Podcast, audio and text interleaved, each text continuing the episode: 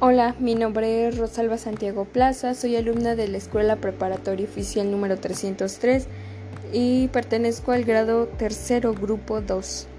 Eh, hoy estaremos viendo los conceptos básicos de las páginas web. Iniciamos con el dominio.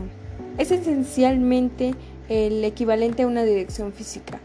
Eh, de la misma manera en que un satélite, por ejemplo, necesita una dirección, o un código postal para que dé direcciones.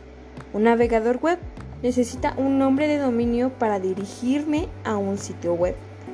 Se forma a partir de dos elementos. Por ejemplo, facebook.com. Existe el nombre del sitio web que es Facebook y la extensión del dominio que es .com. Seguimos con el siguiente concepto que es URL. Eh, este es un mecanismo que usamos cada segundo que pertenecemos delante de una pantalla de la PC usando un navegador.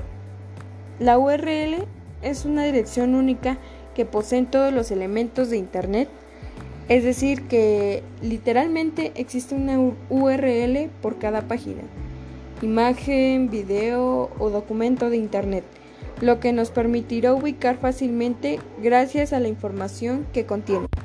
Un hosting es un servicio en línea que te permite publicar un sitio o aplicación web en Internet.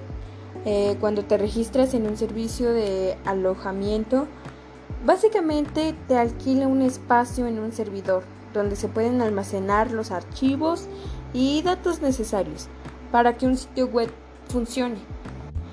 El siguiente son los applets. El applet es un programa que puede incrustarse en un documento HTML, o sea, en una página web.